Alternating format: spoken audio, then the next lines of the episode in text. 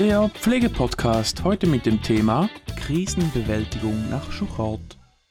Wie ihr vorhin schon erfahren habt, geht es heute um das Thema Krise bzw. Krisenbewältigung. Hier verwenden wir das Modell nach Schuchart an. Bei diesem Modell gibt es acht Phasen.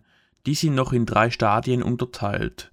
Wir gehen bei diesem Modell auf jede einzelne Phase ein und im Anschluss wird man das mit den Stufen verknüpfen können.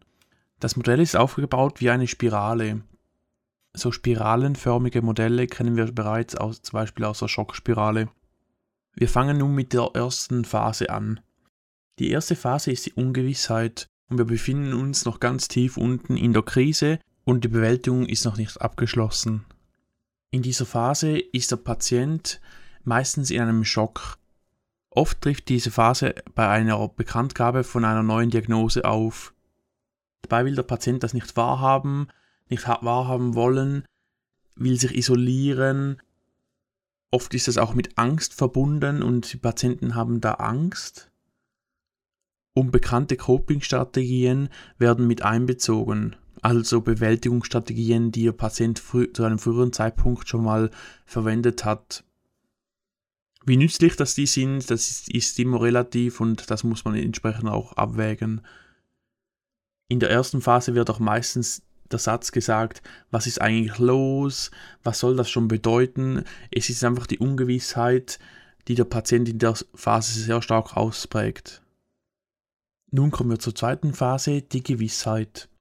Bei der Gewissheit ist der Patient in einem ambivalenten Zustand zwischen Ja und Nein.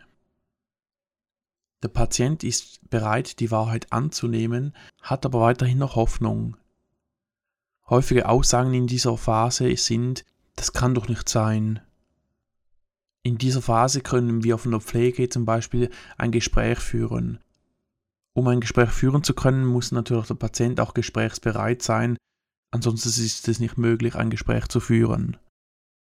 Nun zur dritten Phase, die Aggression wie der Titel dieser Phase schon sagt, Aggression ist sehr geladen und man kann die Phase auch vitalen Gefühlsausbrüchen benennen. In dieser Phase hat der Patient meist ein vulkanartiger Protest, relativ explosiv geladen. Hier ist es so, dass der Patient den Krisenauslöser selbst nicht fassen kann. Der den Krisenauslöser nicht fassen kann, beschuldigt er wild umher Personen, kann auch beleidigen und sucht ein Ventil, um Frust abzulassen. Meist ist das dem Patienten nicht bewusst. Oft wird vom Patient auch die Umgebung falsch bewertet und er empfindet, dass das Umfeld gegen ihn ist und das Umfeld sich verbündet gegen ihn. In dieser Phase kann sich der Patient auch sehr zurückgezogen alleine fühlen, da sich ja laut eigener Sicht das Umfeld sich wie verbündet gegen ihn. Hier zeigt sich auch die Gefahr der Erstickung an der Aggression in passiver und aktiver Selbstvernichtung.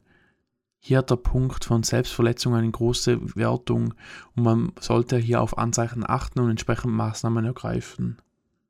Die Aggression zeichnet sich als Einleitungsphase der emotionalen Krisenverarbeitung auf. Die Verhandlungsphase. Hier wird der Weg zur Lösung gesucht. Dabei werden ganz verschiedene Wege eingeschlagen, wie auch gesagt im Umgang der Wunderweg. Unkonventionelle Wege werden hier gesucht. In dieser Phase ist man stark gefährdet vor dem Ausverkauf. Ausverkauf kann man so verstehen, dass die Patienten ihr ganzes Hab und Gut spenden, um dann nachher entsprechend auch Genesung zu erfahren.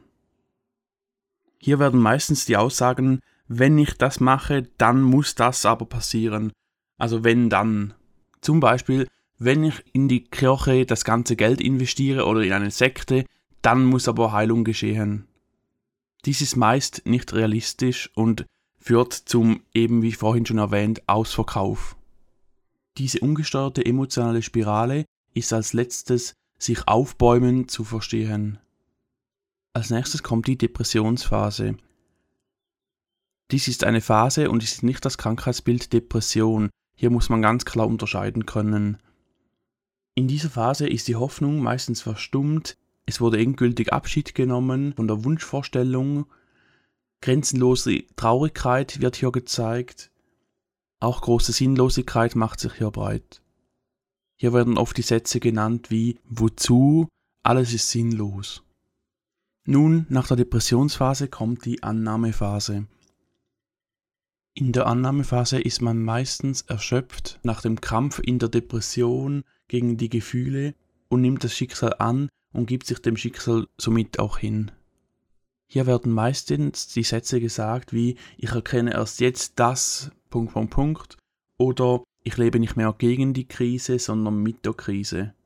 Hier können sich auch die Gefühle von Gefühlsleere oder Willenslosigkeit zeigen. Nun kommen wir zur siebten Phase, die Aktivitätsphase.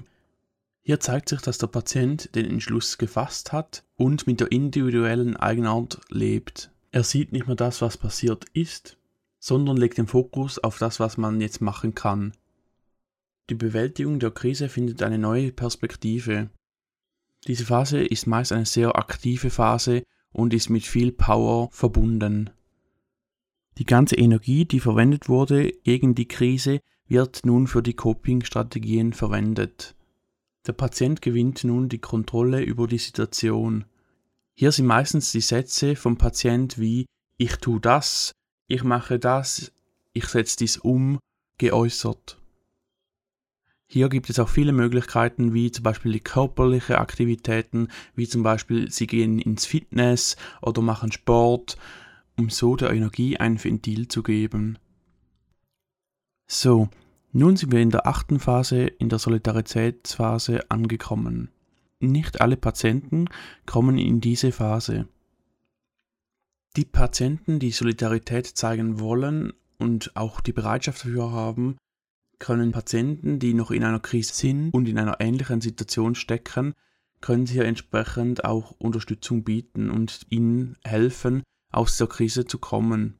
Hier wird oft der Satz genannt, wir handeln, wir ergreifen Initiative. Das waren die acht Phasen vom Krisenbewältigungsmodell nach Schuchart. Was ich euch noch mitgeben will, sind die Stadien, in der sich die Patienten befinden. In der Phase 1 und 2, die Ungewissheit und Gewissheit, ist das Eingangsstadium einer Krise. Das Durchgangsstadium ist in der Phase 3, 4 und 5, das wäre die Aggressionsphase, Verhandlungsphase und Depressionsphase. Anschließend wären die Phasen 6, 7 und 8, das wäre das Zielstadium. Nun, das war das Modell der Krisenbewältigung nach Schuchart. Vielen Dank fürs Zuhören und ich hoffe, du konntest etwas mitnehmen aus dem Krisenbewältigungsmodell nach Schuchart. Ciao!